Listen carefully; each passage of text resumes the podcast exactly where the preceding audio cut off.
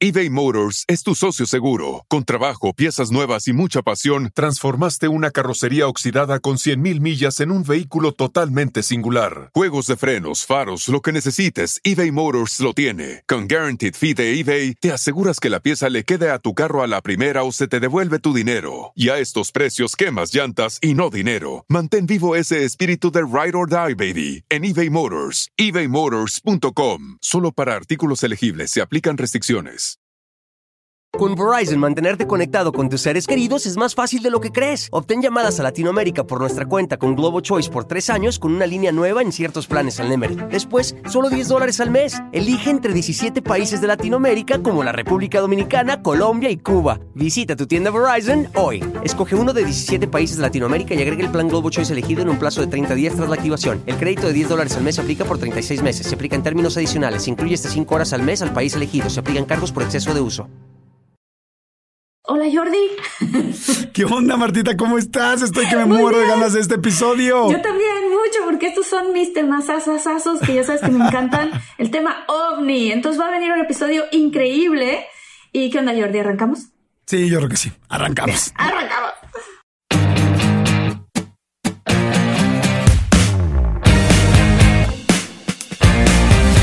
Hola, ¿qué tal? ¿Cómo están muchólogos y muchólogas? Esto es de todo un mucho, soy Jordi Rosado.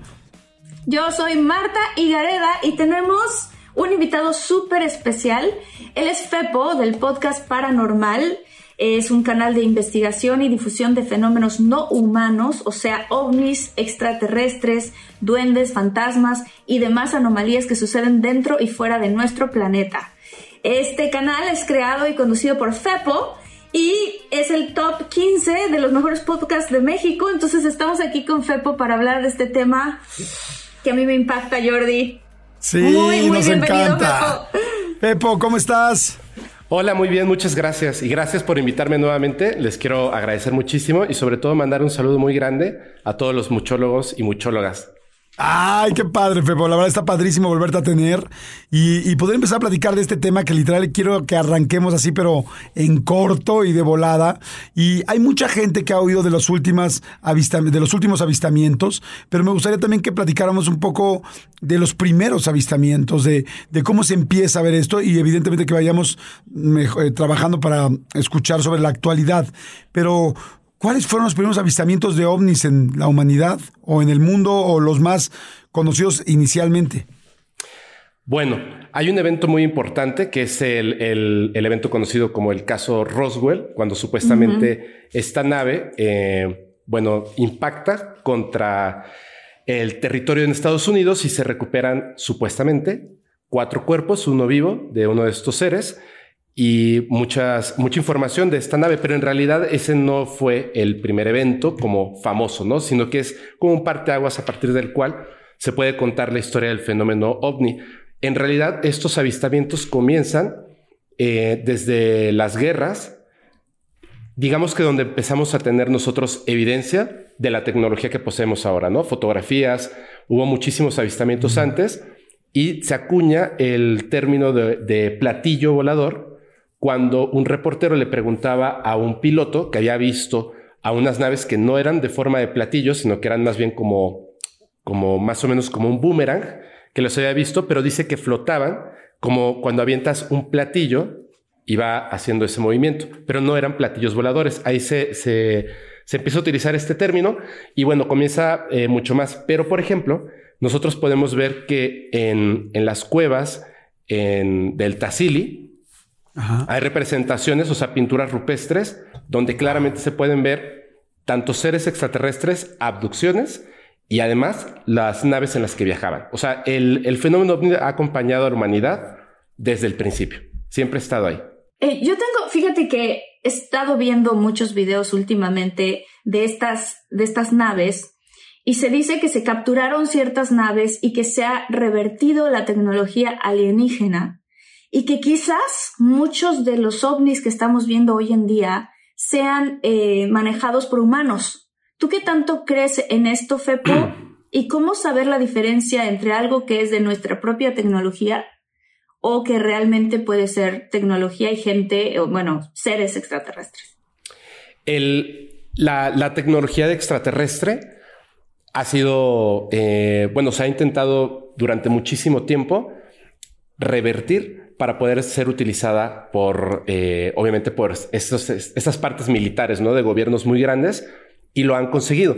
Hay unos temas muy, muy, este, muy claros al respecto. Justamente estábamos hablando en un nuevo capítulo acerca de, de el motor alienígena y el Dragonfly UFO o el dron extraterrestre, que claramente no es un objeto alienígena, sino que es un objeto creado en la Tierra con tecnología alienígena, entendiendo esa tecnología alienígena. Sin embargo, sí hay ciertas cosas en donde podemos notar claramente cuando se trata de tecnología humana y cuando se trata de tecnología extraterrestre. El gobierno de Estados Unidos, de hecho, ya lo tienen tanto en leyes como en esta eh, apertura que se ha hecho eh, reglamentada, por cierto, lo que es lo que significa un objeto de tecnología no humana, quiere decir que no es de una potencia como China, Rusia, no es humana. Y esto lo determinan en base no simplemente a la forma del objeto o, las cualidades que tiene ante los ojos de los espectadores, sino que los movimientos que pueden generar estos efectos, esos objetos, perdón, como por ejemplo el clásico eh, objeto redondito, así como el orbe, las, eh, las piramidales que han visto encima de los este, de, estaciones militares y también estos que le dicen el tic-tac UFO, es el hecho de que los movimientos que generan, que no es aceleración, desaceleración para la curva, sino que es una sola velocidad instantánea, o sea, de 0 a 16 mil kilómetros por hora y sin detenerse, no hacen una curva para dar la vuelta, sino que simplemente giran como cuando vemos una mala animación o más o menos como se movían las motocicletas en Tron. ¿Esto qué nos determina? Ningún objeto creado en la Tierra, la tecnología que esté dentro del objeto o un ser vivo que esté dentro del objeto, al momento de dar una vuelta en esa manera, es incompatible con la vida y es incompatible con la tecnología humana. Todo lo que estuviera dentro del objeto terminaría pulverizado. Entonces, claramente son objetos que están rompiendo las leyes de la física que nosotros entendemos y en base a las cuales hemos desarrollado toda nuestra tecnología, siendo que es el gobierno de Estados Unidos el que está sacando a la luz estos documentos y estas evidencias, queda más que claro que se trata de tecnología extraterrestre. Sin embargo, como bien eh, comentaban, hay muchos avistamientos donde es tecnología probada, eh, humana, que posiblemente sea eh, a través del estudio de la tecnología extraterrestre. Ok. Wow, está muy interesante. Habrá, habrá, eh, tenía otra pregunta, pero ahorita con lo que dijiste, ¿habrá algún país, alguna organización, alguien que haya hecho un ovni humano? que haya hecho algo así como si fuera un gran dron o una, un aparato que vuele solo para engañar a otras personas? No, tanto por engañarlos, sino más bien por el avance de, la ciencia ¿no? y la tecnología. Nosotros, el ser humano, generalmente vamos haciendo estos avances en base a la observación de la naturaleza, pero no es en sí la naturaleza, sino de la realidad que nos rodea.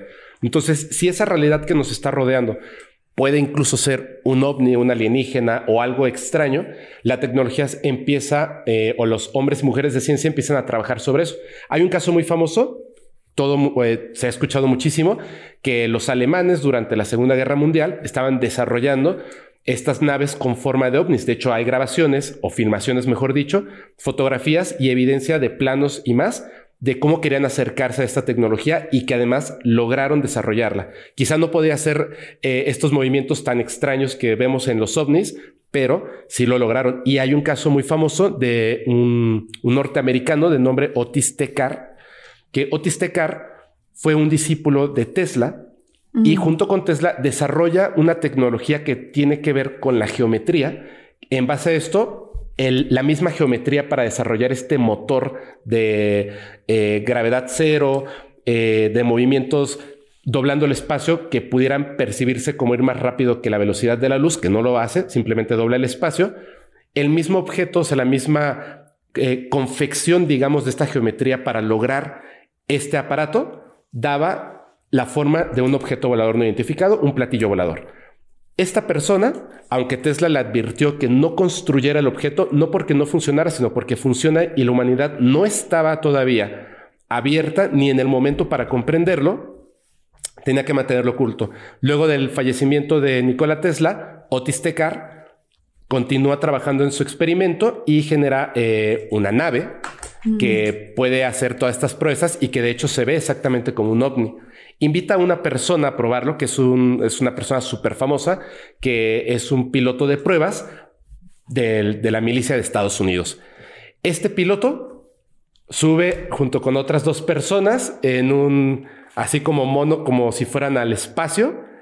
Les explica qué es lo que puede hacer este objeto. Dicen perfecto. Entonces deciden viajar a un punto muy lejano en línea recta en base a, la, doblar el espacio. Se suben, enciende el objeto y después se apaga y se baja muy molesto y le dice, tu objeto no funciona. O sea, esta nave no funciona, no nos movimos. Y le dice, pero ¿qué estás diciendo? Y dice, pues solamente lo prendiste y lo apagaste. Y le dice, no, revísense las bolsas. Meten las manos a las bolsas y en las bolsas traían tierra y piedras de un lugar que estaba súper lejano, que era el punto al que tenían que llegar con el objeto. Y dice esta persona, en sus palabras, que a partir de ese momento, las memorias comenzaron a llegar a su mente. Wow. Que el objeto había avanzado tan rápido que cuando llegaron dijeron, ¿cómo vamos a comprobar que sí estuvimos aquí? Y lo primero que se les ocurrió, uno de ellos estaba capacitado para hacerlo, les dijo, tomen muestras del terreno y guárdenlas en las bolsas. Se volvieron a subir a la nave y regresaron. El movimiento fue tan rápido al doblar el espacio que la realidad, a ver si se logra entender esto. Cuando él se baja y le estaba reclamando a Otis Tekar que el objeto no funcionaba, es porque el viaje todavía no había empezado. Habían viajado tan rápido y vuelto tan rápido que habían literalmente regresado al pasado y las memorias los iban alcanzando con el tiempo. ¡Ah! Dios de mi vida. Wow. Wow. Wow, o sea, ¿tú crees que eso, digo, independientemente de la tecnología que pueda hacerlo y así, que eso nos puede ocurrir? O sea, que de pronto estés teniendo, porque a mí me ha pasado miles de veces, seguramente a ti, Jordi, que estás viviendo una experiencia con alguien y que de repente dices, ya sé qué pregunta me va a hacer, o qué va a decir, o va a pasar un mesero justo aquí y te llega de repente y ocurre y dices que acaba de ocurrir. O sea, sí. ¿no? No sé si te ha pasado a ti, Jordi, o te ha pasado a ti, Fepo, pero qué impresión lo de las piedras en los bolsillos y, y por qué no, o sea, ¿por qué no lo recordaron? El viaje es tan rápido que regresó en el tiempo. Entonces no podía ¡Ah! recordar algo que todavía no había ocurrido. Ya había ocurrido, pero no en la forma en la que eh, la mente humana está diseñada. Es decir, Muchos de estos contactados, por ejemplo, no abducidos, que no es lo mismo, contactados, hablan de seres de cuarta y quinta dimensión. Es un término un poco complejo de entender porque nosotros todavía no entendemos todas las dimensiones que pueden existir en nuestra realidad. Sin embargo, sí las podemos eh, poner en papel en matemáticas. Estos seres dicen que al ser ellos de una cuarta o quinta dimensión, específicamente los de la quinta dimensión, ellos no perciben el tiempo de la misma manera que nosotros. Ellos ven todo al mismo tiempo el presente, pasado y futuro. Entonces, al momento de comunicarse con nosotros, ellos pueden predecir el futuro, pero no es que estén hablando de un futuro que va a existir, sino que ellos ya lo ven. Ya lo vieron como un pasado. Claro. Exactamente. Nosotros estamos procesando el tiempo de manera lineal. Entonces, al hacer un viaje en el espacio-tiempo, no es que esté viajando en el tiempo, sino que simplemente estamos llegando a un punto donde ocurre un evento y al momento de regresar como estamos de manera lineal, pues le ganamos al tiempo y todavía no ha ocurrido, aunque ya lo vivimos. se vuelve sumamente complejo. Oye, estaba exactamente a punto de preguntarte eso. Había apuntado aquí mi pregunta de, del multiverso. No, dije, ¿será que eh, las personas, los extraterrestres, tienen la posibilidad de ver esos diferentes, eh, no son planos, ¿no? Los acabas de mencionar, este, diferentes, eh, ¿cómo dijiste? Eh, realidades, espacio-tiempo. Sí, realidades, dimensiones. dimensiones. Este, como por ejemplo lo pudimos ver en la película de Interestelar o como en El Origen, que hay cuatro niveles hacia abajo de cosas que están pasando simultáneamente, pero en, Interestelar en realidad es una persona la que está viviendo eso. Si no han visto la película de Interestelar, la tienen que ver, o sea, es un must. Pero este, ¿no la has visto tú, Martita? Yo, claro, la veo seguido, de hecho, porque me encanta ese director y es maravilloso. Es una locura, eh, pero, pero, pero, nada más para terminar. O sea, de Interestelar, eh, ahí es una persona, no la que está viviendo esto. Pero ¿será que los extraterrestres pueden aparecer y desaparecer, estar o no estar, o no sentirlos o no verlos nosotros, porque tienen esta posibilidad de estar en todos estos eh, planos? Sí, de hecho es, es eh, esta parte de las dimensiones, porque yo le preguntaba a un contactado que tuve en el programa, le dije, pero eh, ¿quién, ¿quién dijo, quién habló de estas dimensiones con estos seres? Y me dice, los seres. Los seres se refieren a eso específicamente. Dicen, yo soy de la novena dimensión, quinta, cuarta, etcétera, ¿no? Nosotros, el ser humano, estamos en la tercera dimensión, pero podemos comprender la cuarta. Lo que pasa en, en Interestelar es como una humanidad o algo que está en una quinta dimensión y entonces puede comprender la, o sea, ver la cuarta, el tiempo transcurriendo al mismo tiempo y hacia adelante. Por eso cuando este, eh, este personaje que, que viaja al tercer acto puede ver todos los tiempos al mismo tiempo, pero ojo, no es lo mismo tiempos que realidades o mundos paralelos. O sea, los universos paralelos es otra cosa. Son como posibilidades que se van ramificando como una quinta dimensión. La cuarta dimensión es ver todo al mismo tiempo. Es decir, como un objeto sería como un gusano porque estaría en el espacio y en distintos tiempos a la vez. Entonces, en Interstellar hablan de la cuarta dimensión. Y hablando de realidades distintas o universos paralelos, estamos hablando ya de la quinta dimensión. O sea, ya se empieza a volver complejo. Una pregunta, ¿qué crees tú que está ocurriendo en el planeta? A nivel energía o a nivel, no lo sé, es mi percepción, ¿verdad? Y por todas las cosas que yo, los canales que sigo y las cosas que he visto, eh, que se están empezando a mezclar la tercera dimensión, la cuarta dimensión y quizás hasta la quinta. ¿Por qué estamos teniendo cada vez más manifestaciones de, de ovnis? Creo que, creo que hay un plan cósmico raro que tiene que ver, sí, con las dimensiones y con la evolución del ser humano, con su entendimiento de tanto de la tecnología, la ciencia, el espacio, quiénes somos, por qué estamos aquí. O sea, todo este tipo de cosas creo que nos han estado observando desde hace mucho tiempo con distintas agendas, ¿no? O sea, efectivamente, por lo que he visto, pues sí hay algunos que tienen eh, ciertas eh, cuestiones que no son favorables para el ser humano, definitivamente. Y hay otros que no es que les estén muy interesados en nosotros, simplemente que están más conectados, digamos, con esta energía que es parte del cosmos, del planeta como un ser vivo, etc. Entonces, nosotros, mientras transcurre el tiempo, sí vamos equilibrando las cosas, sí nos vamos equilibrando con todas las energías, la posición de los planetas, la posición del sistema solar eh, en el universo, la conciencia humana, el avance de la tecnología, la espiritualidad. Y entonces se van dando cuenta de que se va acercando ese momento no de un contacto como tal, porque el contacto existe desde el inicio de la humanidad, solo que no lo comprendemos de esa manera, no son seres humanos, es distinto, pero sí como poder transitar libremente, hacerlo mucho más abierto. O sea, creo que el contacto no va a llegar al punto en el que bajen las naves al zócalo y nos saluden. No creo que vaya a ser de esa manera. Simplemente nos vamos a acostumbrar, tanto espiritualmente como pues eh, como sociedad, a involucrarnos en estos temas, saberlos de una manera más natural y entender que a lo mejor no podemos llegar a su planeta, pero ellos vienen, nos visitan y se van y pues no nos interesa como tanto, ¿no? ¿Qué, es lo que están haciendo? Así como nosotros cuando descubrimos, no sé, eh, un grupo de primates en, en la selva, sí los vemos, los observamos, pero no nos vamos a sentar a platicar con ellos o a hacer política con ellos, ¿cierto? Wow. Pero, que, pero espérame, ¿qué pasa si nosotros empezamos a jugar con energía atómica? Entonces vienen e intervienen, o sea, porque dicen, a ver, espérate, esto tiene consecuencias eh, en todas las dimensiones, ¿no? lo que me han explicado, y la verdad es que ahora pienso que sí es cierto, es aquellos seres que son como mucho más avanzados o espirituales, por el avance que tienen, eh, no, tanto tecnológico, sino, digamos, natural en su evolución, mm. observan y no se, no se entrometen porque hasta cierto punto saben que si nos autodestruimos va a ser lamentable, no quieren que eso pase, pero no pueden, digamos, meter las manos. ¿Qué es lo que hacen? Contactan a ciertas personas y les dicen de una manera muy tranquila, muy amorosa, eh, ayúdame a avisarle a tu humanidad que se están metiendo en caminos peligrosos, pero ese es el problema. Hay seres que son como mucho más cercanos a nosotros, que sí están buscando poder, dominio, eh, tener el control de, ciertos sectores de los universos conocidos.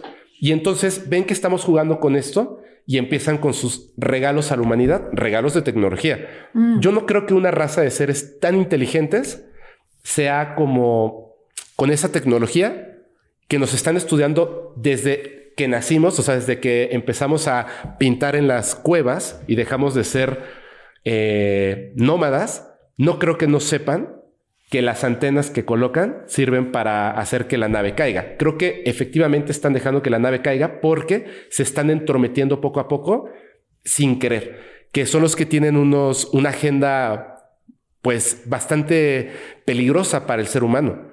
De hecho, otras entidades, perdón, han dejado en campos de cultivo mensajes clarísimos de que no aceptemos regalos de, de entidades del cosmos, que no lo hagamos y que dejemos que nuestro tiempo ocurra. O sea, nosotros tenemos que evolucionar nosotros y tenemos que mantener el equilibrio nosotros y quienes tienen que limpiar la casa somos nosotros, la humanidad, no esperar a que seres del espacio lleguen a ayudarnos. Wow, está interesantísimo todo. ¿Crees que hay gente o hay estudios o tú crees que haya personas, seres humanos, que en realidad están tocados eh, por esos extraterrestres o como dices tú, con un mensaje amoroso y que lo han dado y si sí, ¿quién podría ser un ejemplo? ¿No? O sea, quizá una persona que dice, oye, esta persona como habla, como dice, los mensajes que ha dado a la humanidad, eh, quizás sí están tocados por alguien más, ¿no? No, no esta niña que salió en TikTok hace poco que, que hablaba no me acuerdo cómo se llamaba, pero este, pero gente real que digas, oye, esta persona está dando un mensaje muy claro que no es de este mundo.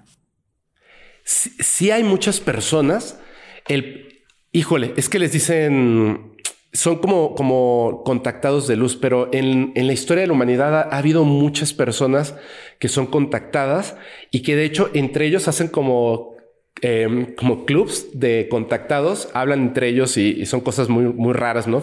Uno de estos contactados era Gandhi, por ejemplo, ah, y Gandhi conoce a Billy Mayer, contactado supuestamente por seres pleyadianos, y a otras personas que están eh, en todo esto, pero deciden como que no es el momento de hablar, o sea, el mensaje no se va a entender, es complejo. Hoy en día ya hay muchos más contactados, de hecho yo nunca me hubiese imaginado que eran tantos, acabo de entrevistar a uno, se llama Alejandro González, eh, está uno muy famoso que es Sixto Paz.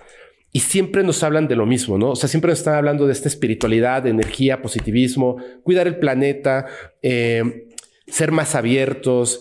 Y muchos de ellos, por ejemplo, hablan, y perdón, no, quiero tocar este como fibras sensibles, una de dos cosas. Uno, que Cristo, de su verdadero nombre, G. Manuel, era un cuerpo humano con una conciencia extraterrestre, y otros comentan que Cristo era absolutamente humano contactado por seres alienígenas.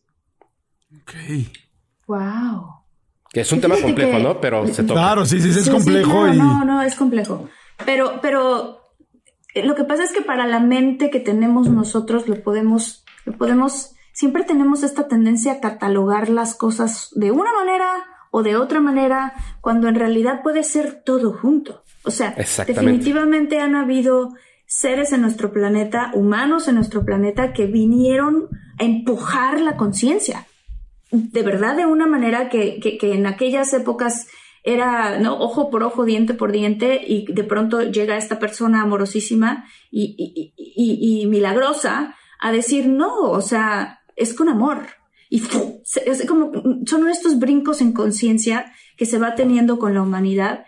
Eh, yo tengo una pregunta que tiene que ver con estos, eh, incluso creo que Steven Spielberg ha hecho películas o series al respecto de esto, em, de esto que tiene que ver con ciertos seres que se mezclan con humanos, ciertas personas que son eh, abducidas y que después regresan y resulta que están embarazadas.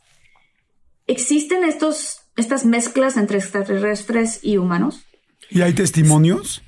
Sí, sí. De, hecho, yo estaba muy impresionado hace poco. Estaba estudiando eh, el caso de una chica, bueno, es una señora italiana. Su caso es muy extraño. A ella la comienzan a abducir desde, bueno, a tener contacto con ella por de principio, desde que tiene cuatro años de edad. Cuando un evento muy importante es cuando ella pasa de ser una niña a ser joven. Es decir, cuando ya empieza su cuerpo naturalmente a producir óvulos cuando ya es fértil. A partir de ese momento se le empiezan a llevar. Previamente le habían tomado muestras de sangre, cabello, piel, etc. A partir de que se le empiezan a, empiezan a secuestrarla, porque eso es lo que hacen, la abducen, la embarazan. A los dos meses se la vuelven a llevar y le retiran el feto. ¿Eh? Ella piensa que están haciendo experimentos. El, feto, el, bueno, el, bebé. Ajá. Al feto. Así es, el feto. Ella lo que piensa es que están haciendo algún tipo de, de híjole. ¿Hibridación? Hibridación, hasta que un día descubre que no solamente están haciendo hibridación con ella, esta chica se llama Giovanna Poda. No solamente están haciendo hibridación con ella, sino que todos esos fetos que a lo largo de tanto tiempo la han estado retirando 18 veces, hay 18 niños y niñas que son mitad humanos, hijos de, esta señora, y mitad extraterrestres. Sucede que un día, porque ¿dónde, dónde está la prueba de, lo que está hablando esta mujer? ella comienza a darse cuenta porque pues obviamente en todos estos efectos, aparte de las clásicas fotografías de ovnis y videos, tiene fotografías de seres extraterrestres que logra tomar ella directamente, tiene eh, marcas en la piel, a veces le dejan unas marcas como de manos o, o, manchas en la piel que son fluorescentes. Es un líquido que utilizan para que ella no vaya a infectar a, los extraterrestres y los extraterrestres no la vayan a infectar a ella. Es como un super gel eh, antibiótico, digamos. Pero sucede que en la última abducción que le hacen y, la, la, dejan pues con un, feto mitad humano, mitad extraterrestre, ella comienza a tener complicaciones y entonces surge un aborto. Ella tiene fotografías, obviamente, del feto Ay, Dios. Estudios que, se, que hicieron doctores en Italia del, feto. Eh, tiene eh, exactamente la mitad del cráneo sin un orificio de entrada. Tiene un objeto que claramente es de tecnología en, medio del cerebro y este ya ha estado en contacto siempre. O sea, es un caso que podríamos pensar este, que está mintiendo, pero la cantidad de evidencia que tiene es brutal y es además evidencia que no puedes pues inventarla, ¿cierto? O sea, haciendo que hay un feto ahí. Esto, esto lo podemos buscar en YouTube, en Google. ¿Cómo, eh, dijiste que se llama? Giovanna con doble N, Poda con doble D. Giovanna Poda. ¿Y qué dice, por ejemplo, la NASA eh, ante esas cosas? Y siempre menciono la NASA porque pues como que creemos que es quien más cercanía tiene. Quizá Rusia, tal, China, tienen otros otros este, organizaciones que igual no conocemos, pero quizá la más comercial o por ser vecinos de Estados Unidos es lo que conocemos. Las, las agencias de gobierno, sobre todo la NASA, eh, no se meten en esos temas. O bueno, dicen que no se entrometen en esos temas porque, pues, aunque existe evidencia, simplemente es algo que, es extraordinario y pues no tocan esos temas. Sin embargo, sabemos que hay muchas cosas en las que eh, extrañamente empiezan a trabajar en ciertos experimentos que tienen que ver con esto, como la prueba que hicieron de percepción extrasensorial cuando mandaron el, eh, a Neil Armstrong y, bueno, a todas estas personas a la luna, hicieron un experimento que tiene que ver con el poder de la mente eBay Motors es tu socio seguro. Con trabajo, piezas nuevas y mucha pasión, transformaste una carrocería oxidada con 100.000 millas en un vehículo totalmente singular. Juegos de frenos, faros, lo que necesites, eBay Motors lo tiene. Con Guaranteed Fee de eBay, te aseguras que la pieza le quede a tu carro a la primera o se te devuelve tu dinero. Y a estos precios, quemas llantas y no dinero. Mantén vivo ese espíritu de Ride or Die, baby, en eBay Motors. ebaymotors.com. Solo para artículos elegibles se aplican restricciones. Con Verizon, mantenerte conectado con tus seres queridos es más fácil de lo que crees. Obtén llamadas a Latinoamérica por nuestra cuenta con Globo Choice por tres años con una línea nueva en ciertos planes al Nemery. Después, solo 10 dólares al mes. Elige entre 17 países de Latinoamérica como la República Dominicana, Colombia y Cuba. Visita tu tienda Verizon hoy. Escoge uno de 17 países de Latinoamérica y agrega el plan Globo Choice elegido en un plazo de 30 días tras la activación. El crédito de 10 dólares al mes se aplica por 36 meses. Se aplica en términos adicionales. Se incluye hasta 5 horas al mes al país elegido. Se aplican cargos por exceso de uso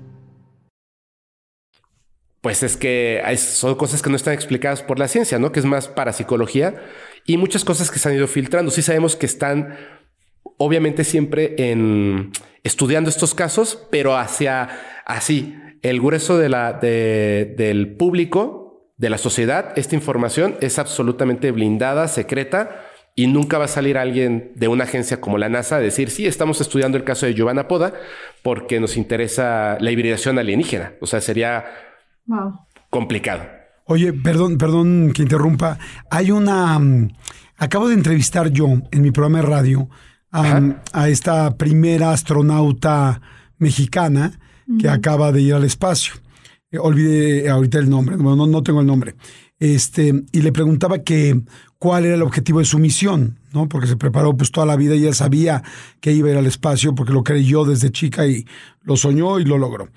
Y, me sorprendió mucho lo que dijeron y hace mucho sentido con lo, con lo que está diciendo Fepo, que eh, la mandaron porque resulta que toda la gente que ha regresado en la NASA de ir al espacio, resulta que cuando llegan eh, empiezan a, experimentar un aislamiento y se empiezan a alejar de las personas que tienen cerca, sus familias, entonces a, a diferentes niveles, me imagino, ¿no?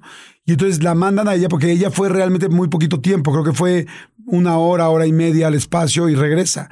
Y dicen que aún la gente que va tan poco tiempo, eh, hay un cambio en su cerebro que hace esto solo por el hecho de estar en el espacio.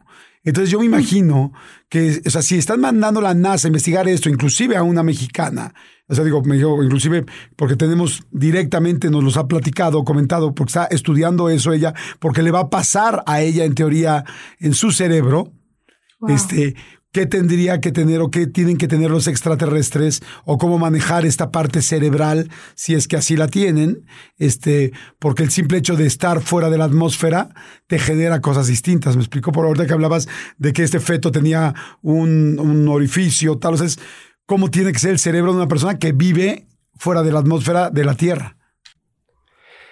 Eh, está súper complejo. Eh, o sea, de hecho, esto que comentas, hay una historia bien famosa. Está, hay un libro que tiene que ver, no sé si alguna vez lo han escuchado, la entrevista al extraterrestre, que es eh, una, una enfermera que la utilizaron, o más bien ella ayudó a uno de estos seres que este, que habían encontrado en este accidente de Roswell y que era la única persona que se podía comunicar telepáticamente pues con... Con, con el alien accidentado. Con ah, exactamente. Y comenta una cosa que me parece súper interesante. Cuando ella ve por primera vez esta alienígena, no es exactamente lo que nos hubiéramos imaginado. O sea, sí es súper diminuto, o sea, en su cuerpo delgadísimo, tiene, no recuerdo si tres o cuatro dedos muy largos, sin pulgar, tiene unas piernitas súper delgadas, la cabeza muy grande, no tiene boca, no tiene orejas, no tiene nariz, solamente tiene dos ojos sin párpados, no tiene músculos, nada que pudiera parecer como que tuviera una expresión, sin pelo, y es tan grande la cabeza que para caminar se, se balancea y pareciera que va a caerse porque no está diseñada, este ser no está diseñado para eh, la Tierra. Le ponen una silla donde, un sillón donde se sienta y esta enfermera le entrevista telepáticamente. Y hay una cosa que es bien interesante cuando empieza a descubrir por qué es así. Se refiere a sí mismo como una entidad femenina que es una muñeca. Es, lo que la referencia que hace de algo humano, ¿no? Para entenderlo. Dice, lo que tú ves no, no es lo que soy yo. Yo soy una conciencia espiritual que ingresa a este cuerpo diseñado para el espacio. Por eso es que con gravedad no puedo caminar, pero en el espacio donde no hay gravedad, en el puesto de avanzada donde yo estoy, no necesito tener piernas fuertes. Necesito tener una cabeza grande llena de toda esta red de nervios y neuronas que me permiten estar conectado a otros seres en el universo en tiempos distintos, acceder a información de manera instantánea y poder dejar el cuerpo en cualquier momento. Es decir, ese cuerpo físico que vemos no está vivo ni muerto. Hay una conciencia dentro que es el ser en cuestión diseñado para estar en el espacio. Y nosotros apenas somos estos eh, primates que estamos viajando al espacio y cómo el espacio nos cambia. En el futuro supongo que vamos a evolucionar también como estos seres, de una manera distinta, por supuesto, para estar también diseñados así como eh, para nadar, para correr, posiblemente también para existir mucho tiempo en el espacio, con una conciencia distinta, un cuerpo distinto, posiblemente, ¿no? Claro, por supuesto. Oye, ¿qué, qué ¿Qué tan importante ha sido para las culturas? Hay una, hay una similitud muy grande, por ejemplo, entre el posicionamiento de ciertas pirámides en Egipto y ciertas pirámides en México, y que y muchos otros lugares en, alrededor del mundo que, que siempre pareciera que apuntan a la estrella Sirius. ¿Qué sabes tú de esta estrella? Y mucha gente cree que de ahí vienen muchos seres que nos ayudaron a nosotros con tecnología, con, con enseñarnos de agricultura, con enseñarnos cómo construir pirámides. O, sea, ¿por qué esta coincidencia de apuntar a esa estrella? ¿Qué es esa estrella y qué tan cercana está a nuestra evolución? Hay muchísimas, muchísimas historias, no solamente de la antigüedad, que creo que son las más importantes, sino en cuando uno estudia el fenómeno de los contactados, las abducciones y estas formas en las que estos seres se han estado comunicando con nosotros, es siempre eh, marcado que ellos nos digan de qué estrella o de qué eh, planeta provienen. En el caso, por ejemplo, de Betty Barney Hill, claramente estos seres les muestran que provienen de Zeta Reticuli cuando todavía ni siquiera entendíamos que era una estrella binaria, pero ellos se lo muestran en aquel entonces, ¿no? En las pirámides de Egipto, como bien lo dices, las eh, pirámides en México, pirámides en China y varios, varias construcciones en la antigüedad marcan específicamente esto, que es, eh, pues es el cinturón de Orión. No solamente eso, sino que además las matemáticas son súper claras, o sea, no está más o menos parecido, es exacto, es una calca perfecta. Entonces, ¿Qué significa todo esto sumado a las historias de que sus dioses venían en escudos brillantes del cielo, se acercaban al humano, le enseñaban arquitectura, por supuesto, la construcción de las pirámides, eh, tecnologías de todo tipo, ¿no? Lenguaje, matemáticas, agricultura y más, o sea, astronomía, y después se fueron. Dejaron esto marcado porque se dice que son varias razas de seres que provienen de distintos puntos que han influenciado a distintas razas de seres humanos. Y para determinar entre ellos mismos quiénes influenciaron a quién, dejaron marcadas su firma del creador. Yo provengo de, esta, de este grupo de estrellas, entonces mis construcciones van a tener la firma del creador, las estrellas de donde provengo. Está bien loco, ¿no? Sí, fíjate que yo digo, porque crecí en Tabasco, he ido muchas veces a Palenque y la última vez que estuve allá estuve platicando con, pues, con la gente de, eh, ¿cómo se llama? Que cuidan a las pirámides. Y de entonces, ¿no? Ajá. ajá. de Lina. Y justamente lo que ellos explicaban es eh, del, del semidios gobernador Pacal, que era un gigante y que justamente bajó y le enseñó a toda su gente diferentes tecnologías y que un día se fue. y se regresó a los cielos otra vez de donde él vino. Esto se me hace muy interesante porque, eh, pues porque en realidad está en las pirámides. Tú lo ves, él se ve mucho más grande que todos los demás. En estas otras, eh, estos este, cerebros elongados que se han encontrado en diferentes vestigios arqueológicos, em, los, ¿cómo se llaman estos? Em, esqueletos de cristal, ¿cómo se llaman? las calaveras de cristal. Las calaveras de cristal. o sea, ¿tú crees en esto? ¿Qué son? ¿Y, ¿Y por qué si en algún tiempo estuvieron conviviendo con los seres humanos así tal cual, ¿por qué en el día de hoy no lo están haciendo? Mira, la, la respuesta a lo mejor va a ser un poquito eh, fuerte para algunas personas.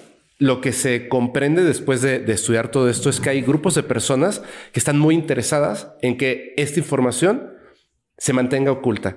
Puede ser por, por cuestiones de poder o puede ser porque no estamos realmente preparados para entenderlo. La cuestión es la siguiente.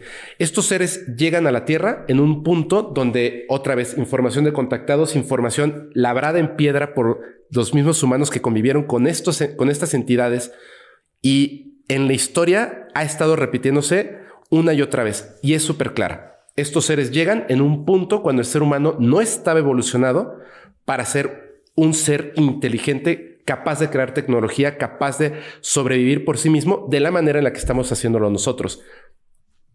Ellos trabajan directamente con, con nuestro ADN y modifican a la raza, al primate y lo vuelven una nueva raza o varias nuevas razas.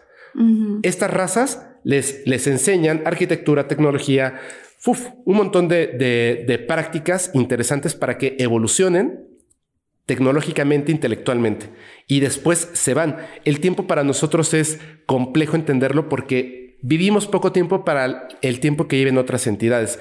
Ellos cambian el nombre y pasa de ser la Tierra, el zoológico, animales simplemente existiendo ahí, a ser laboratorio. Nosotros en ese caso seríamos un, no un experimento, sino eh, el resultado de una modificación que ellos hicieron. ¿Cuándo van a regresar? Cuando sea el momento adecuado, según el plan que ellos tienen para nosotros. Esa es la cuestión. Nos observan, por eso están los avistamientos. Nos observan y están como muy al pendiente de lo que hacemos. No permiten que a lo mejor nos autodestruyamos totalmente, pero si están como, imagínate esto, es como, como si fuéramos sus hijos. Están orgullosos de nosotros, pero todavía no es la hora de la salida de la escuela. Cuando salgamos de la escuela, irán por nosotros y nos preguntarán cómo te fue hoy, qué aprendiste, qué aprendiste de estos libros, qué aprendiste de toda la información que les dejamos y ver si entonces puede haber un segundo empujón evolutivo. Por eso los confundimos con dioses, porque básicamente nos están creando, nos están enseñando y son los responsables al final de nuestra existencia. Creo que el punto más importante va a ser en el momento en el que regrese, poder preguntarles por qué lo hicieron. Mm. ¿Cuál es el motivo, no? Claro. Fíjate que tú seguramente lo has de conocer. Hay un señor británico que se llama Ike. Bueno, se apellida David Ike. Sí. Ajá, que él estudia, digo, tiene un libro buenísimo, yo lo leí, que habla específicamente de la luna. Un poco tomando el tema que acabas de decir de que ellos están ahí, nos están observando, él explica en su libro que no hay ningún otro planeta y que no es físicamente posible que nuestro planeta Tierra, con las dimensiones que tenga, tenga una luna tan grande. Así es y que según lo que cuenta, cuando logramos nosotros llegar a la Luna y cuando empezaron a hacer experimentos en la Luna, que soltaron bombas atómicas y que se dieron cuenta que la Luna resonaba como una campana, es decir, que está hueca. Y entonces se cree, según lo que dice el señor David Icke, que la Luna es tecnología alien que pusieron ahí, que es un punto de em, observación de ellos a el planeta. Y que precisamente es por esto que además está hecha de una forma tan precisa en donde siempre solamente vemos un solo lado de la luna desde aquí de la Tierra. Nunca vemos el otro lado. ¿Qué sabes tú que hay del otro lado? ¿Y qué piensas tú de esta teoría que tiene David Icke? Mira, la teoría en realidad es de unos científicos rusos. No recuerdo exactamente el nombre. De, son dos. Son dos científicos que fueron los primeros en proponer lo que es sumamente evidente, que la luna es artificial. Ese es, ese es por principio. La cantidad de, de información que se tiene de la luna solamente nos confirma el hecho de que, por supuesto, y tiene toda la razón el señor David Icke, la luna es artificial. No manches. Es un objeto de principio, la edad de la luna es más antigua que el sistema solar. Es decir, que, no, que no es parte de nuestro sistema solar, sino que vino de otro punto. El hecho de, que viniera de otro punto, que no colisionara con la Tierra, que quedara esa distancia, el tamaño que tiene, no es improbable, es imposible. Eso no puede ocurrir. Tiene que, no hay ningún otro planeta que tenga una luna así, ¿no? En el, en el universo ha habido que han estudiado el telescopio Hubble y todos estos. O sea, es impresionante en todos los planetas que hemos visto, que la mayoría, o sea, es, es grandísima la cantidad de, eh, tanto de planetas que tienen satélites naturales, que incluso es raro observar un planeta que no tenga satélites. Y en todos estos planetas que hemos observado, ninguno tiene el tamaño de una luna que además tenga un, movimiento circular y no este... Em, Dios mío, se me acaba de ir el nombre. Bueno, eh, que es un movimiento distinto. Sí, rotatorio, o sea, es. es muy Es muy extraño, o sea, coincide movimiento de traslación y movimiento de rotación. Exactamente, coinciden para que siempre veamos la misma cara, pero hay una cosa que es bien interesante. El movimiento de la luna coincide, por ejemplo, con todo lo que tiene que ver con este, con la menstruación. Uno, dos, las mareas. Y no solamente eso, sino que si pudiera haber un planeta sin una luna como esta que contenga vida parecida a la de la Tierra, pero no podrían haber seres humanos. Esa es la cuestión. O sea, la luna no está solamente ahí para perpetuar la, la vida, sino específicamente la vida humana. Uno de esos rasgos más importantes que se pueden notar claramente es el hecho de que cuando hay un eclipse solar, la luna, desde el punto de vista humano, desde la Tierra, pareciera tener exactamente el mismo tamaño que el Sol. Es decir, que además delicadamente lo colocaron desde un punto para que el ser humano, su creación, tuviera además un espectáculo maravilloso. Y muchas personas que, que tienen que ver, si recuerdas, no fuimos a la Luna durante muchísimo tiempo, porque se dice Ingo Swan, que era un, este, un observador remoto que trabajaba para la CIA, que eso además está en los archivos, o sea, realmente trabajaba para la CIA, lo contrataban de repente, ¿no? Y le gustaba el dinero y entonces funcionaba súper bien. Y muchas misiones, también tiene que ver con Chico Javier en Brasil, dijeron claramente en contactos que hemos tenido, nos prohibieron regresar a la luna porque nuestra tecnología ya nos permitía visualizar exactamente lo que dijiste el lado oscuro de la luna. No solamente fotografiarlo, sino acceder a ese punto que es, se supone, el lugar por el que puedes acceder a la luna. Porque en efecto, la luna es metálica, como con el polvito lunar por encima. Por eso los cráteres no se ven cóncavos, sino es como que golpean, la Tierra se va hacia los lados, o sea, el polvo lunar, pero queda la forma esférica metálica de la luna. Y hace un sonido como de gong cuando dejaron caer eh, misiles, partes de las naves que tripularon hasta la Luna y estudiaron que la Luna vibraba como una campana porque está hueca. O sea, hay algo en su interior. O sea, lo cual además hace todavía más extraña su existencia eBay Motors es tu socio seguro. Con trabajo, piezas nuevas y mucha pasión, transformaste una carrocería oxidada con 100.000 millas en un vehículo totalmente singular. Juegos de frenos, faros, lo que necesites, eBay Motors lo tiene. Con Guaranteed Fee de eBay, te aseguras que la pieza le quede a tu carro a la primera o se te devuelve tu dinero. Y a estos precios, quemas llantas y no dinero. Mantén vivo ese espíritu de Ride or Die, baby, en eBay Motors. ebaymotors.com. Solo para artículos elegibles se aplican restricciones. Con Verizon, mantenerte conectado con tus seres queridos es más fácil de lo que crees. Obtén llamadas a Latinoamérica por nuestra cuenta con Globo Choice por tres años con una línea nueva en ciertos planes al Nemery. Después, solo 10 dólares al mes. Elige entre 17 países de Latinoamérica como la República Dominicana, Colombia y Cuba. Visita tu tienda Verizon hoy. Escoge uno de 17 países de Latinoamérica y agrega el plan Globo Choice elegido en un plazo de 30 días tras la activación. El crédito de 10 dólares al mes se aplica por 36 meses. Se aplica en términos adicionales. Se incluye hasta 5 horas al mes al país elegido. Se aplican cargos por exceso de uso. A mí me remonta un poco como a la película de Star Wars, tal cual. y retomando el tema que estábamos, con el que empezamos, de cómo estos seres pueden viajar y doblar eh, la dimensión y el tiempo y el espacio. En algún momento lineal yo pensé, claro, la luna se trasladó, ¿no? Y viajó y la colocaron ahí, pero la realidad es que también pudo haber aparecido ahí. ¿Sabes? Exacto. Tienes toda, nunca lo había pensado y tienes toda la razón pudieron haber doblado el espacio y simplemente apareció.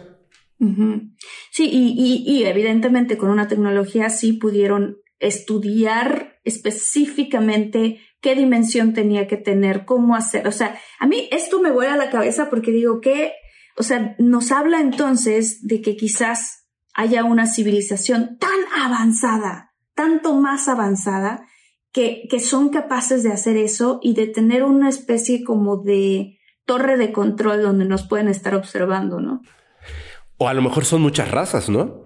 Que en ah, conjunto, en conjunto quizá muchas razas pues eh, cultivaron este tipo de vida, nosotros, inteligente, capaz con el tiempo de, comprender estas situaciones, aceptarlas.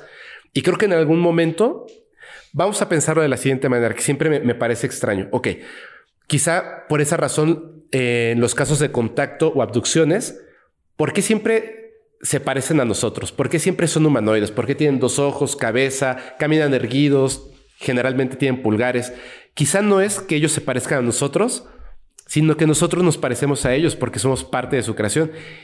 Y quién sabe si quizá la forma en la que comenzó la vida en sus planetas fue de una manera similar. Una raza antigua que quizá ya ni siquiera existe, que ayudó a la creación de estos seres y ellos están repitiendo lo mismo, así como nosotros lo estamos haciendo con las frutas y las verduras de manera transgénica, estamos modificando su ADN para hacer algo en específico, ¿no? Sí, claro. Puede ser que quizás sea la repetición de la historia y en algún momento somos nosotros los que vamos a ser los visitantes extraterrestres en un planeta, no para colonizarlo, sino para jugar a ser dioses, ¿no? Crear vida. Para eso, para darle un empujón, para, para experimentar incluso. Exacto. O sea, es que nosotros lo haríamos como seres humanos. Y si pasado mañana decimos, ¿qué creen? Encontramos un planeta que tiene todas estas características y que encima tiene ciertos primates. Uf. Uf, por supuesto que haríamos experimentos, por supuesto que entonces, ¿por qué, ¿por qué no pensar que eso podría ocurrir al revés? Claro. Y también sabiendo que, la historia del eslabón perdido, o sea, que toda esta creencia de Darwin no se ha podido realmente encontrar el famoso eslabón perdido porque pareciera que lo que ocurrió es que simplemente brincamos de uno a otro, o sea, de, de, del Homo sapiens al Homo sapiens sapiens, ¿no? O del nada. O sea, es, es impresionante pensar eso porque no, realmente no se ha podido encontrar cuál es esa diferencia. Incluso hay arqueólogos. Esto me volvió la cabeza el otro día cuando, cuando lo encontré y empecé a investigar más y hay un documental en Netflix hecho acerca de Ah. esto Ajá. donde se ha descubierto, en nuestra historia se cree que antes de la era del hielo no habían humanos Ajá. y que los humanos evolucionamos, ¿no? Del Australopithecus, todo esto que te enseñan en la escuela. Sin embargo, al día de hoy se ha encontrado, cuando les hacen los estudios realmente muy profundos a la, la esfinge de Egipto, a la pirámide de Cholula en México, que realmente eh, eh, vienen de tiempos anteriores a la era del hielo. ¿Qué sabes tú de esto? Órale, qué interesante. Hay un montón de evidencias al respecto. Eh, hay unas muy interesantes. Posiblemente estamos ante información de que no la vida, o sea, la vida como la conocemos moderna, no comenzó con los sumerios hace 6000 años y luego los egipcios, etcétera. Sí, como lo dices claramente, hay mucha evidencia de 12000 años, 16000 años. Y lo que me parece más, más interesante todavía es que hay evidencias, huellas, eh, tecnología, tornillos, martillos, pero martillos donde ya hay una, uy, o sea, ya hay un trabajo de metales donde se está trabajando, incluso no sabemos cómo se puede lograr esa pureza de ciertos metales con los que construyen un martillo que tiene literal millones de años de antigüedad. O sea, posiblemente sí somos, como dicen algunos, eh, la quinta o sexta humanidad. Posiblemente lo somos y espero que entonces eso nos puede decir una cosa. Quiere decir que estas otras humanidades que pisaron la Tierra y que construyeron tecnología, por alguna razón desaparecieron. O sea, no lo lograron. Tenemos un reto bien importante. Están estos seres observándonos, de repente ayudándonos, influenciándonos, pero es posible, si ya pasó cinco veces, es posible que nos vayamos a extinguir otra vez. Si no cuidamos el planeta, si no tenemos cuidado, como lo dijiste, con, con toda esta ciencia atómica, bombas, guerras, etcétera, si no tenemos cuidado, pues quizá tengan que empezar otra vez de cero, ¿no? Qué impresión, porque además esto que estamos hablando de, de que ya se han logrado replicar la tecnología alienígena para vencer la gravedad, para usar quizás eh, la energía de punto cero, eh, que es esta energía que existe en el espacio y que es completamente gratuita. Como mucha gente que ha estudiado este tipo de cosas, que han empezado a hacer prototipos, de repente resultó que se suicidó, resultó que amaneció muerto, resultó, y dices, bueno, ¿qué fuerzas hay detrás que no están queriendo poner esta tecnología al uso de todos los seres humanos? Hay dos teorías, ¿no? Una que dice que, pues obviamente porque ellos quieren el poder y el conocimiento solamente para este grupo elite que mueve el mundo y por eso tienen que hacer estas, recurrir a estas situaciones, ¿no? Evitar el progreso humano.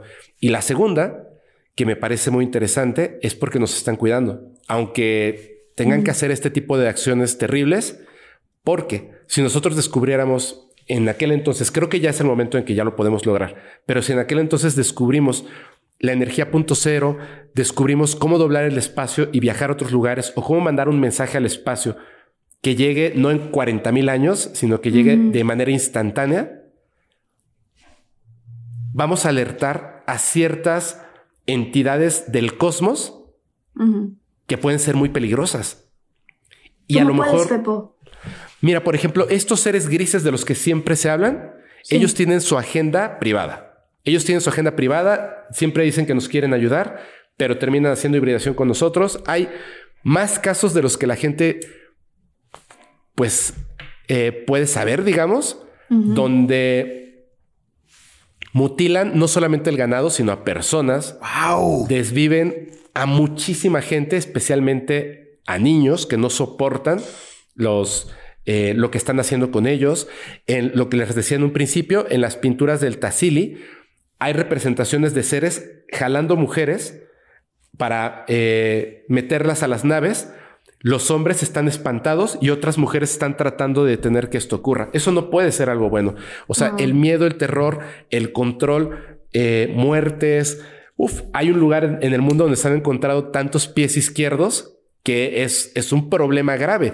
Hay una historia donde que la conté por ahí, está en, en el podcast perdón por el anuncio del libro amarillo, donde comienza un evento muy importante donde necesitan hacer el contacto con esta raza porque encuentran una nave eh, en el Himalaya y se dan cuenta de que tiene una compuerta, extrañísimo que tuviera una compuerta, es como si estos seres mm. quisieran que lo viéramos, y dentro de la compuerta había un espacio donde habían torsos, brazos y piernas humanas. Ay, Dios mío.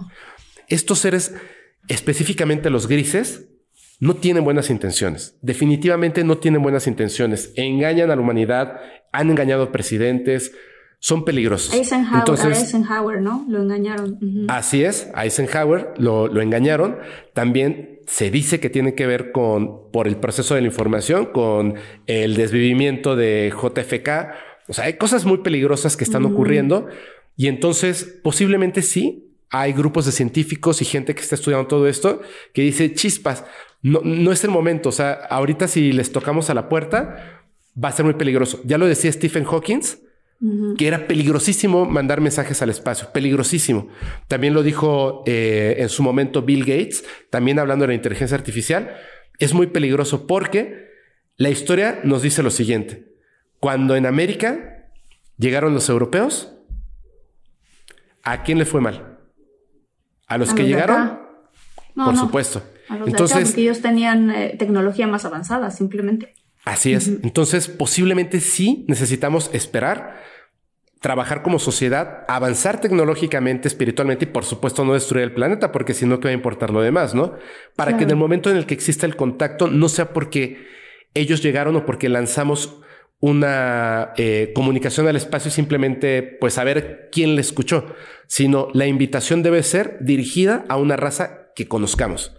Por eso tenemos que empezar a conocer las historias de estos contactados, abducciones. La historia del fenómeno es grandísima, con muchísima evidencia, pero conocerla para saber, ok, así como en el planeta Tierra, ok, si estos son los buenos y estos son los malos, no tratemos de contactar a los malos, vamos a contactar a los buenos, vamos a empezar a hacer las cosas bien, ¿no? Los buenos serían que los pleiadianos, ¿cuáles serían los buenos? Pues básicamente son seres de luz. Los pleiadianos también es que hay muchas historias donde nos han mentido, fíjate. Mm. Donde estos seres eh, rubios, ojos azules, casi perfectos y más, son unos pleiadianos específicamente de un planeta de varios que tienen los pleiadianos. Los pleiadianos de los eh, otros con los que se ha tenido contacto y que han trabajado muy bien con la raza humana son de hecho más parecidos pues al común del mexicano, 1,70 moreno. Es extraño eso, ¿no? Pero es lo que se dice. Ok. No, pues no sería extraño lo, lo acabamos de platicar con lo de los mayas, ¿no? O sea, de alguna manera. Y pero entonces ellos son, son más buenos que los pleiadianos, ¿no? Las razas que, que, podríamos decir, en caso de que, de que concordemos en que sí existen, podría decirse que son todas estas razas que son seres de luz de la quinta dimensión. No me gusta decirlo así, pero bueno, es como, como ellos mismos se, se, se mencionan. Están eh, los seres de luz, están, por ejemplo, los sirianos, justamente, de Sirio, una raza de seres pleyadianos, también están los arcturianos, que son como muy buenos para la medicina. O sea, hay varias razas que están por ahí. Hay algunas razas que son, no tienen ni siquiera un nombre porque no tienen un cuerpo físico. No viven en un planeta, sino que son conciencias em, que no, no mueren nunca, o sea, son eternas y que funcionan como en conjunto y por separado, ¿no? Y son razas súper antiguas que están ni siquiera en la misma realidad que nosotros, pero se pueden hacer presentes.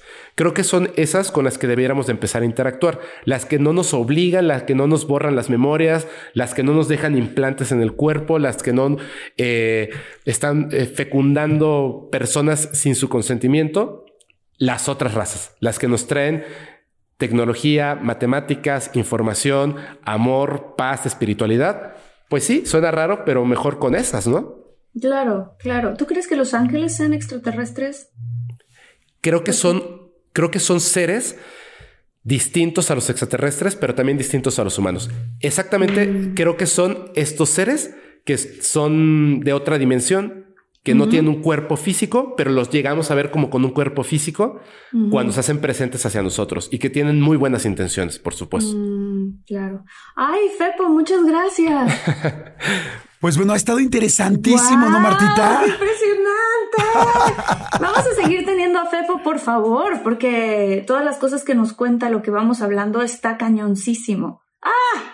¿Qué mundo estamos viviendo, Jordi? ¿Qué mundo Exactamente, nos ha tocado un mundo fantástico desde los cambios impresionantes de tecnología hasta la conciencia muy fuerte de la espiritualidad y también de cosas paranormales como son, este, bueno, lo que platicamos aquí y, el, evidentemente el fenómeno ovni. No sé cómo van a dormir ustedes, no sé si van a estar preocupados, no sé si están emocionados por poder tener algún contacto. Quizá habrá gente que jamás lo tenga eh, y habrá gente que sí lo tenga próximamente. Así es que bueno, pues si hoy es su noche de abducción. Oye, yo sí me asustaría, Jordi, ¿eh? O sea, sinceramente, creo que me, asustaría más un alien que un fantasma. ¿A ti?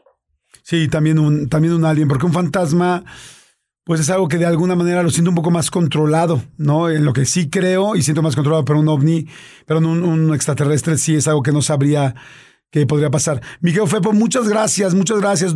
Hay muchísima gente de, de, todo mucho que estoy seguro que va a estar muy feliz con todo tu contenido. ¿Dónde te pueden seguir? Claro que sí, muchas gracias, muchas gracias este, por invitarme. Eh, me pueden seguir en básicamente todas las redes sociales, nuestras plataformas principales, YouTube y Spotify, donde subimos todos los capítulos martes, jueves y viernes. Wow. Eh, y en todos nos encuentran como podcast paranormal. Buenísimo, pues muchas gracias. Muchas gracias. Si te gustó este episodio, dale like. Si te súper mega encantó, tenemos una comunidad increíble que está creciendo mucho. Queremos llegar al millón de suscriptores, entonces bienvenido si eres nuevo, suscríbete, dale click en la campanita para las notificaciones cada vez que sacamos un episodio. Tú puedas ser de los primeros que lo pueda escuchar y lo pueda compartir. Y saludos muy especiales a todos nuestros muchólogos que cuando nos ven en la calle nos gritan y nos dicen, ¡Soy muchólogo! Ay, se siente tan bonito. Saludos Patricia Márquez, Cintia Hernández, muchas gracias por estar aquí, por comentar. Roxana Cano, mi querido Jordi, Sí, Alejandra Duarte, a Brenda Ulloa, a Mabel Rojas. Gracias a todos los muchólogos, les mandamos muchos besos. Compartan, compartan este episodio. Suscríbanse al canal, vamos por el millón por el millón de suscriptores en nuestro canal de YouTube y les vamos a agradecer muchísimo si nos echan la mano con eso. Así es que bueno, gracias Pepo. Ah, sí, sí, sí. Gracias, gracias. Por cierto, rápidamente, si tienes una historia que te ha ocurrido en donde has visto UFOs, ovnis, algún alien, cosas extrañas, escríbenos a contacto de todo mucho arroba gmail.com. Vamos a escoger las historias más espectaculares o las más importantes para compartirlas aquí en el canal con todo el mundo.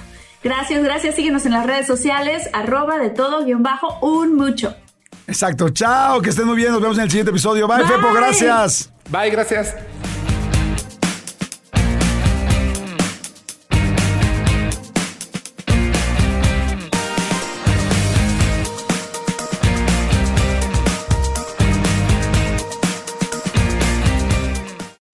A algunos les gusta hacer limpieza profunda cada sábado por la mañana.